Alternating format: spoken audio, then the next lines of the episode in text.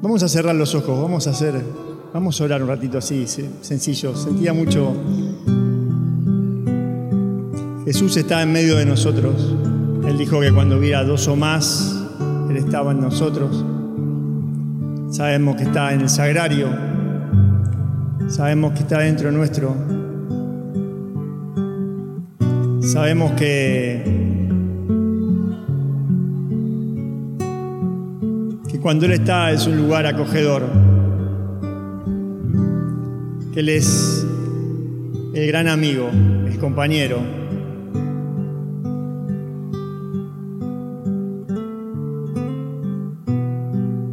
El Dios que te conoce, el que ve lo bueno,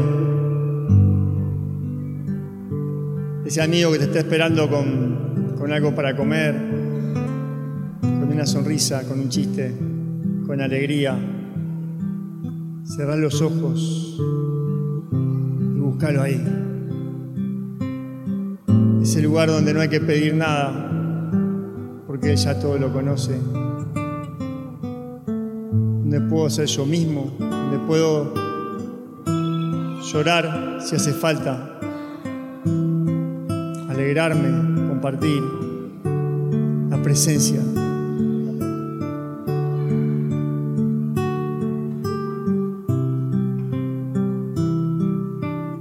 Señor te dice, te dice hoy que sueñes, que conoce tu sueño profundo, un sueño tal vez de paz, un sueño tal vez de alegría. Tal vez no tenés un sueño concreto y hoy el Señor te está revelando un estado del alma. A veces venimos corriendo tanto tiempo a veces venimos luchando con tantas cosas. A veces nos sentimos solos. Queremos descansar. Queremos un aliento. A veces hemos luchado tanto contra tantas cosas y no hemos podido tener una solución. Y Dios te dice, tranquilo,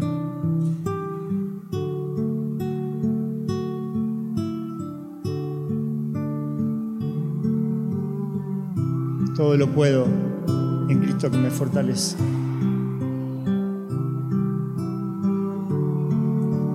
¿Qué puedo hacer por ti? Nos dice el Señor. Y cuando tengas la respuesta, cree. Cree que se puede.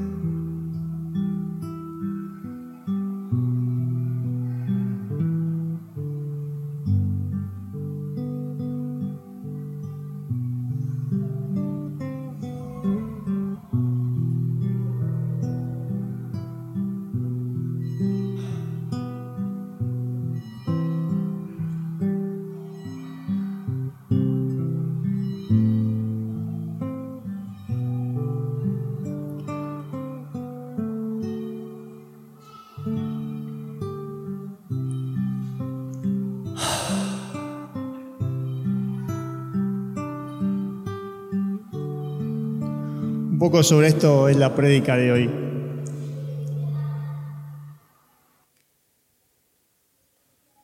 Un poco sobre esto es este, la, cuaresma. Trata sobre esto, sobre lo que predicaban José y René. José decía hace 15 días, basta de dar vueltas.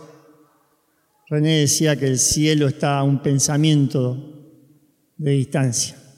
Ahí nomás. Jesús está ahí con vos está ahí al lado tuyo. ¿Y quién tuvo un chispazo de Dios?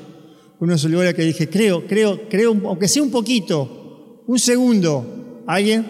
¿Yo solo nomás? Ah, bueno. Viste que cuando Dios se hace presente es como una luz, como un fósforo que prendes en la oscuridad y, y vos decís, esta. Y tenés revelación y lo ves, y a veces dura más o menos, y después tenés que empezar a trabajar. Pasa así, ¿no? Pasa así. Y La prédica viene un poco en, la carta de Romanos 12, pero dice, dice así, ¿no? Dice que si vos querés alcanzar eso que hoy te mostró el Señor, esa alegría, esa plenitud, ese lugar de paz, de felicidad, dice San Pablo, y digo yo, y me dice a mí el Señor, no te adaptes al tiempo presente, a los criterios del mundo, a tus criterios transfórmate, renueva tu interior para descubrir cuál es la voluntad de Dios, qué es lo bueno, lo que le agrada, lo perfecto.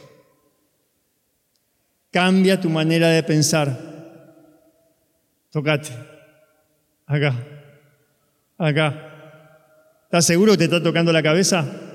Bueno, hacete así. Cambia la manera de pensar. Veo mi vida, escucha esto, veo mi vida como pienso. Depende de cómo pensás, ves tu vida. Hay gente que ve la misma situación y ve todo mal y hay otra que ve una oportunidad. Lo mismo. ¿Y qué es lo único que cambió? Que pensaba diferente. Que pensaba diferente. Yo trabajaba en una fábrica hace muchos años y mm, teníamos un turno cambiado, ¿no? Yo trabajaba unas horas con el turno siguiente y después dejaba el trabajo. Y a veces sabía que el otro turno le tocaba un día muy complicado y yo era un tiempo en que me hacía muchísimos problemas. Y cuando llegaba al día siguiente y hablaba con la gente que estuvo a cargo, me decía, no, no, lo resolví todo bien, no hubo nada de problema. Y yo siempre decía, qué bárbaro, este hombre nunca tiene problemas. Y sabía yo, porque conocía el trabajo, que había sido difícil, pero él siempre lo solucionaba. Y no era una carga, era algo liviano. Y a mí me enseñó mucho eso, cómo esa forma de pensar yo tenía que cambiarla. Y para ese entonces me había empezado a encontrar con el Señor, así que había puesto eso de, pensarlo diferente y me llevó bastante trabajo, la verdad, cambiar la manera de pensar. Y todavía estoy en eso, pero vale ese ejemplo. Em, la misma situación difícil eh, alguien la ve como una oportunidad y otros como un desastre. Estuve los otros días en una reunión con gente charlando que proyectaba, que proyectaba, que tenía ideas, que creaba cosas nuevas, que trataba de mejorar. Y yo me fui de ese lugar pensando, estoy en un lugar donde la gente me parece que no escuchara que hubiera una crisis económica, que era todo mal, que va a ir peor, sino que tiene, está pensando en otra situación, de otra manera. Y, eso es lo que tenemos que alcanzar en nuestra vida, cambiar nuestra manera de pensar. Vemos el mundo como somos. Los niños nos enseñan mucho de esto. Los niños cuántas veces te dicen, ¿eh?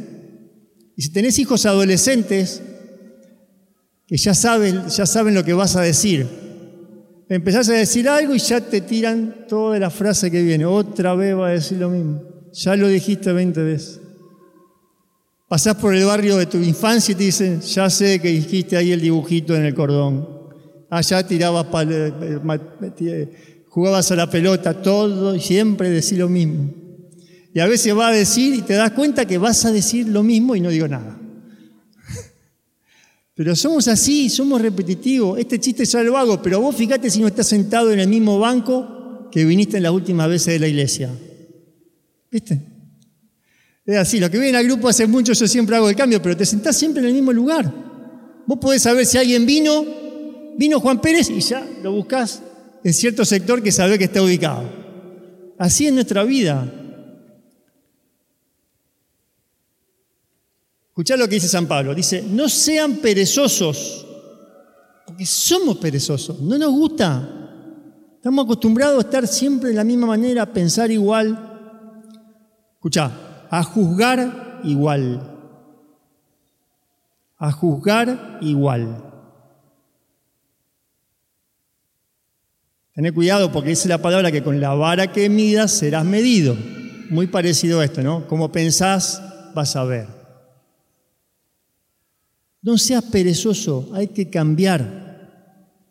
Hay que cambiar. Si hicimos siempre lo mismo, hay que hacer otra cosa. Esto que decía el Papa, ¿no? Hagamos lío. Hagamos lío, hagamos algo diferente. Prefiero equivocarme, hacerme el bien que estar acá haciendo siempre lo mismo.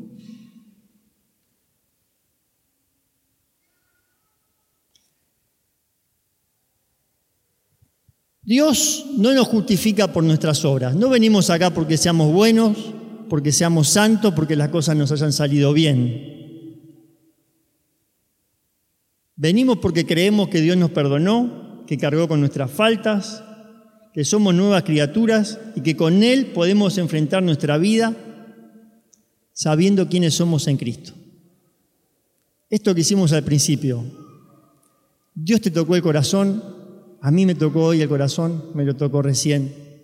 Y sé que con Él ahí quiero volver. Quiero estar con Él de vuelta en ese lugar. Eh, esto que sentí no quiero que se me pierda. Siempre me acuerdo ese primer momento cuando me encontré con el Señor y, y yo dije, esto no quiero que se me vaya. Quiero venir, quiero seguir atrás. Y ahí arrancamos, ¿no? A los ponchazos. Pero en aquel momento yo sentí que había un lugar de paz, de amor, de alegría. Y cuando me fui de ese lugar y quise volver, me di cuenta que tenía un montón de cosas que arrastraba, que no me dejaban llegar. Y empecé a tirar, y a tirar, y a tirar, y a tirar, y a sacar cosas, y a poner cosas nuevas. Y, y ese lugar fue creciendo. Podemos enfrentar lo nuevo y enfrentar también en el Señor las cosas malas que hemos hecho, la mala siembra. Algunas cosas no nos salieron bien y tenemos que cambiarlas y con el Señor podemos, podemos, podemos enderezar nuestra vida. El Señor endereza las sendas torcidas. Abraham dice que fue justo porque creyó en la promesa de Dios.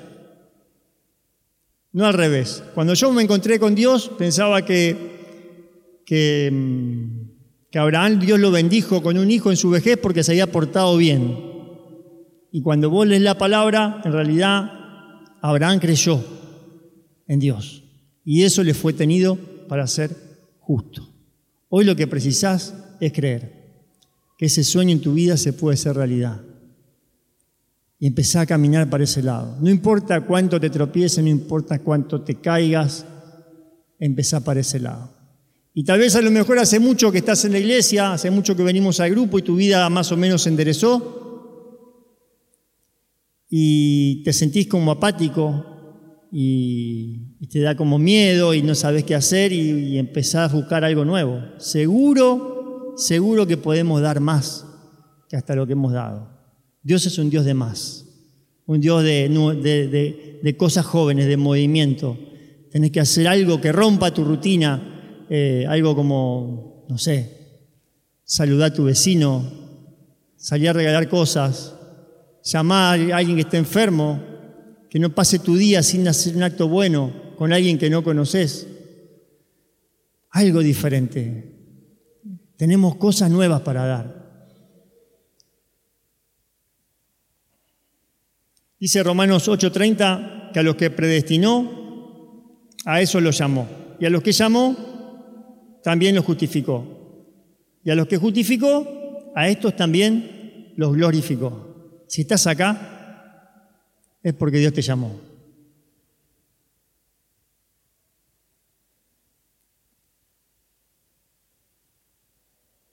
Dios te llamó. Yo me emocionaría que Dios te llamó hoy. Dios te dijo, tengo cosas hermosas para darte hoy. Dios lo justificó. Si crees, si crees, Dios te justifica. Somos justos por la fe. Creemos. Y Dios va haciendo la obra. Como decía el Papa en estos días, la iglesia es para todos. Dios nos llama a todos. Y después cada uno con Dios tiene que arreglar como puede o como quiere o como se sale sus cosas, pero Dios te llamó, te llamó hoy a este lugar, a encontrarse contigo, a decirte que no llegaste al final, te falta un montón todavía, tenés mucho para dar, mucho para bendecir, mucho para vivir, mucho para ser feliz, tener grandes sueños. Eso que soñaste y que tal vez no está, o esa paz que buscaste y que no alcanzaste, está un pensamiento de distancia. Está que vos cambies tu manera de pensar y veas el mundo de una manera diferente. No, no te conformes. No te conformes. Juan 1.12 dice que a todos los que recibieron a Jesús, a todos los que creen en su nombre, les dio la capacidad de ser hijos de Dios. Ya la tenemos, pero está ahí para que la ejerzamos, para que vayamos por más, para que, que cambies cosas en tu vida. Y a lo mejor cambiaste muchas, la verdad. Estamos acá, conozco a la mayoría, sé que hemos cambiado muchas. Bueno, hay que cambiar más. Hay más para dar. Podemos pasar a otra categoría. Podemos buscar un nivel más alto, más pleno, de más bendición, de más alegría, bendecir a más gente, un lugar de cercanía más pleno con Dios. Podemos dar más. Tenemos que estar decididos a que lo bueno se multiplique para la gloria de Dios, para confiar más en Él.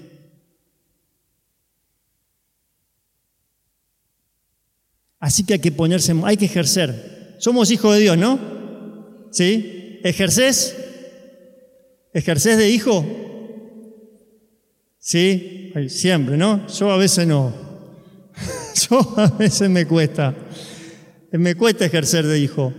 Si soy hijo de Dios, puedo disfrutar del Padre, confío, sé que Dios está al lado mío, que está siempre conmigo. Comparo la palabra, tengo fe siempre, tengo acceso a su corazón. O a veces me dejo ganar por el mundo, por mi criterio, esto que decía al principio. No te adaptes a tu criterio, a tu manera de pensar.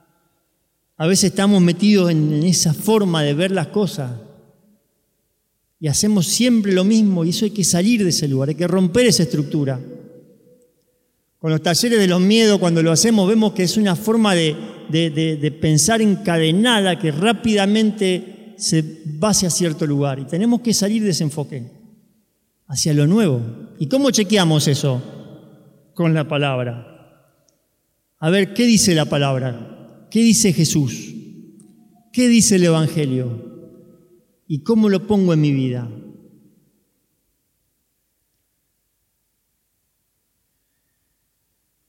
Bueno, no estén tan serio, porque acuérdense que Dios viene acá a sanarte, a curarte y a levantarte, no a ponerte en mala onda, decir todo lo que toca acomodar. Pero bueno, hay que ponerle pila. ¿eh? No va a salir así en el segundo tiempo con tanto desastre.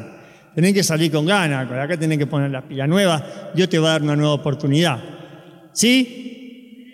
No, así no, así te va a agarrar Francia, te va a meter cinco goles.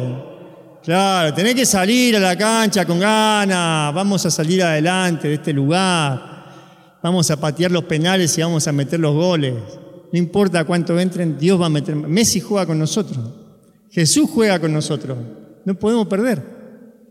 Jesús juega de tu lado, Jesús juega de tu lado. ¿Cómo chequeamos? Un poco eso me, pareció interesante, porque a veces no sabemos cómo, cómo vemos, cómo es que metemos esto del pensamiento, cómo es que dejamos de dar vuelta en el mismo lugar. A mí siempre me preguntó eso eh, cuando me encuentro con, las prédicas, ¿cómo, ¿cómo le hago? Bueno, yo agarré tres ejemplos eh, que me está, me está tocando el Señor en este tiempo. Dice Mateo 10, 28. Dice, no temas al que puede matar el cuerpo, pero no puede matar la vida en ustedes. ¿A qué tenés miedo a veces? ¿Dejás que ese miedo que está afuera mate la vida que está en vos? ¿Qué es la vida que está en vos? ¿Estamos vivos? ¿Te preguntaste si estás vivo? ¿Te preguntaste? ¿Estoy vivo? ¿Cómo sabes que estás vivo? Respiro, voy a trabajar, como y me voy a dormir. ¿Estás vivo? No. Estoy alegre, sonrío, tengo esperanza, tengo a mi familia al lado. Le doy gracias a Dios porque me levanto en medio de una familia, porque tengo trabajo, porque tengo un Dios. Estoy vivo.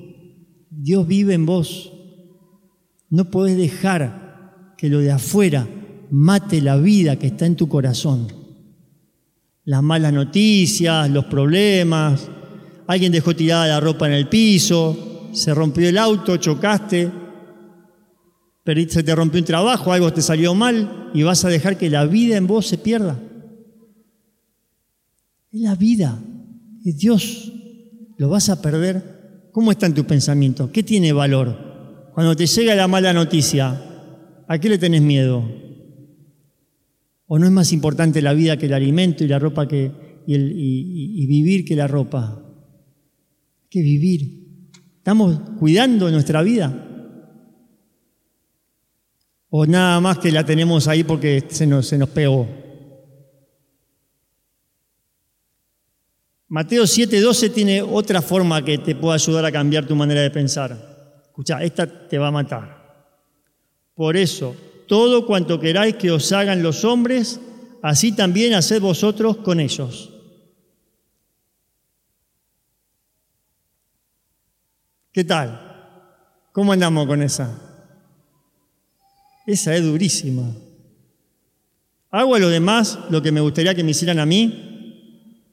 ¿Me quejo yo porque no me escuchan, porque no me alientan, porque no me dan cariño, porque hacen mal el trabajo, porque lo hacen por la mitad? Porque no tienen ganas. Bueno, ahí está. Hacé tu listita y empecé a hacerlo por los demás. Y empecé a hacerlo por los demás. ¿Viste cuando René la semana pasada decía que el cielo está a un pensamiento de distancia? Bueno, ahí tenés el pensamiento. Cuando te llegue la queja, anotala y ya sabes por dónde empezar. Andá a hacer a los demás lo que te gustaría que te hicieran a vos. ¿Qué te gustaría que te hicieran? ¿Que te den un abrazo? Hoy no, porque hace mucho calor, pero sonreíle al que está al lado, sonreíle, sonreíle, mostrarle que estás vivo, decirle, mira, estoy vivo. Sí, es tu esposo, está vivo ese que está ahí al lado. Está vivo, tu, esposa también está viva. Decirle, mira, estoy viva, estoy hermosa hoy para vos. ¿eh? Estoy viva, estoy vivo a tus hijos, a tu hijo adolescente cuando llegues a tu casa, que a lo mejor hoy no quiso venir al grupo, decirle, mirá, estoy vivo, estoy re vivo, porque vine al grupo y me enseñaron a vivir. a tu jefe mañana, ¿de qué te reís? Estoy vivo, jefe. A tu cliente difícil que llegue ese día, ¿eh? te tiran la carpeta, es esto lo que hiciste ayer, y sonreíle, estoy vivo, hoy lo vamos a hacer bien. No importa si tuve razón o no, hoy lo vamos a hacer mejor. ¿Eh? Al que te debe plata, al que le debes plata, mirarle y sonreírle, estoy vivo, te puedo pagar todavía. Confía en Dios, yo también y te voy a pagar. O al revés, decirle, no te voy a poder pagar. Así que no pierdas tiempo conmigo y dedícate a otra cosa. Y vos trabajá para pagarle a ese hombre, ¿eh? porque Dios te va a dar el trabajo para que puedas salir adelante. Siembra. Esta es otra frase que a mí me encanta, que no es fácil. Dice Gálatas 6:9, no nos cansemos pues de hacer el bien, porque a su tiempo segaremos, si no desmayamos. O sea que ¿cuánto hay que dar? Hasta que, cosechemos, siempre. Y tener cuidado, porque lo que sembrás, cosechás. Hay un tiempo muy complicado, que es cuando venís sembrando mal, y de repente te encontrás con Dios, Dios te da la promesa, y vos decís, empezás a sembrar bien. Pero la cosecha, a lo mejor todavía es de la siembra mala. Y es un momento que no es fácil. No es fácil. Estar sembrando lo bueno y cosechar lo malo.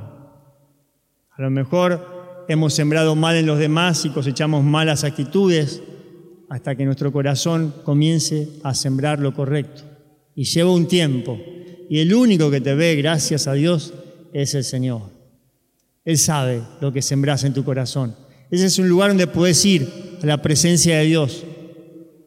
Él te conoce. Él te ama. Él sabe que estás sembrando. A veces cambiar esta forma de pensar, viste que no es tan fácil. Venir acá y predicarlo suena tan lindo, pero llevarlo a la práctica es lo que hace que sea divertido ser cristiano. Eso es lo que hace divertido. Dice el Papa siempre, ¿no? Que lo más difícil es ser coherente. Es que lo que yo predico, hacerlo. Y es verdad, pero es lo que tenemos que ir. Y cada vez más y mejor, ir buscándolo. Y pedirle a Dios que cambiemos nuestra manera de pensar. Que cuando salgamos de acá, que cuando mañana en la mañana nos levantemos, veamos ese futuro de bendición. Y saber que lo podemos cambiar, que es nuestro. Que Dios nos ha dado esa capacidad de ser hijos de Dios, hacer cosas nuevas, diferentes, perdonar, alegrarnos, tener rebeldía de, de, dejar nuestra actitud cotidiana, hacer algo diferente. Y ese algo tiene que ser con que primero lo pensés. Si pienso que Dios puede, tengo que probar. Hace poquitos días un niño se paró acá, no había caminado nunca. Se paró, pero tuvo que creer. Y le dijeron, parate y caminá. Y caminó. Y se pudo haber caído, pero él caminó. Y nosotros con estos pensamientos vamos a caminar, vamos a ponernos de pie. Vamos a ponernos de pie y decirle al Señor, creo, creo en tu promesa, creo en lo que me regalás, creo en que estás al lado mío y que como creo sé que puedo cambiar mi manera de pensar. Sé que puedo dar lo que hasta ahora no he dado. Tal vez pensás que no tenés nada bueno para dar. El Señor te dice, ¿no es verdad? Tenés grandes cosas para dar. Yo estoy en tu corazón. Vamos a dejar de dar vueltas para ir a buscar lo nuevo. Vamos a dejar de, de preocuparnos, de tener... La preocupación es la fe en lo malo, la fe en la imagen negativa, la fe en lo que todo va a salir mal. Eso no es de Dios. La fe es la esperanza, la, garantía de las promesas del Señor en nuestra vida. Yo creo en eso. Quiero creer como Abraham, Señor. Que ese hijo de la promesa va a llegar. Ese hijo va a estar ahí y vos vas a estar al lado mío. Me vas a acompañar en el camino. Jesús dijo, yo voy a estar contigo hasta el fin de los tiempos. Ven Espíritu Santo, transforma nuestra mente Transforma nuestro corazón para que creamos más, para que podamos cambiar nuestra manera de pensar, para que podamos descubrir que hay más alegría en dar que en recibir, que tengamos la valentía y la osadía de dar, de dar aunque no nos devuelvan, de hacer a los demás lo que me gustaría que me dieran a mí, Porque en ese lugar, Señor, tú eres el que devuelve. Y sé que la ciega, Señor, está garantizada por tu presencia. Danos, Señor, tu presencia. Danos fe en esta noche. Danos esa fe que mueve montañas, que contagia, Señor, en nuestra casa, en nuestro trabajo, en nuestro barrio, que contagia en nuestro alrededor. Danos la gracia de transformar nuestros corazones, de transformar nuestras vidas que haya vida en nuestro corazón, que haya vida en nuestra, en, nuestra sangre, en nuestra vida, en nuestro corazón, que, que Cristo se mueva, que no seamos solo, solo un, un hombre que, y una mujer que trabajan, sino alguien que, que lleva la presencia de Dios en donde está caminando, que donde pone los pies transforma el ambiente, porque tú, Señor, estás en medio nuestro. Tú eres nuestro Señor.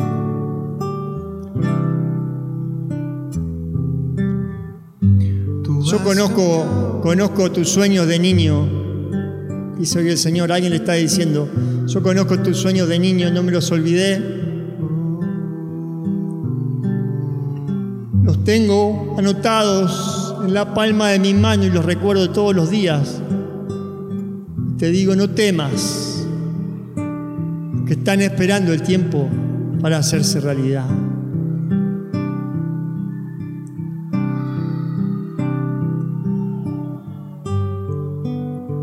Hay un niño que está reviviendo en, este, en esta noche.